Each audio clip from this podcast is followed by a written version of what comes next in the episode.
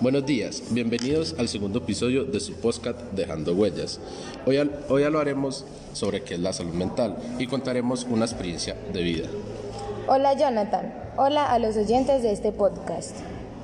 Cuéntanos un poco sobre qué es la salud mental. Bueno, Jonathan, no hay una conclusión clara sobre qué es la salud mental. Ha habido múltiples definiciones de salud mental influenciada por distintos puntos de vista, diferencias culturales y disputas entre teóricos profesionales. No obstante, si bien no hay una definición unívoca de salud mental, podemos partir de un punto. ¿Cuál es ese punto de partida? Antes de responder esa pregunta, permíteme contarte un poco de mí.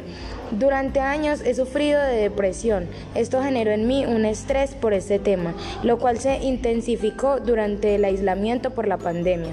De esta experiencia vivida, concluyo que la salud mental se refiere a la tranquilidad conmigo misma, con mi familia y con mi entorno.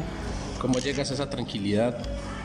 Hay que reconocer los sentimientos que uno tiene, trabajar en el autoestima, en las relaciones interpersonales y sacar todos esos pensamientos basura contra uno mismo y empezar a reconocer que uno tiene cosas buenas.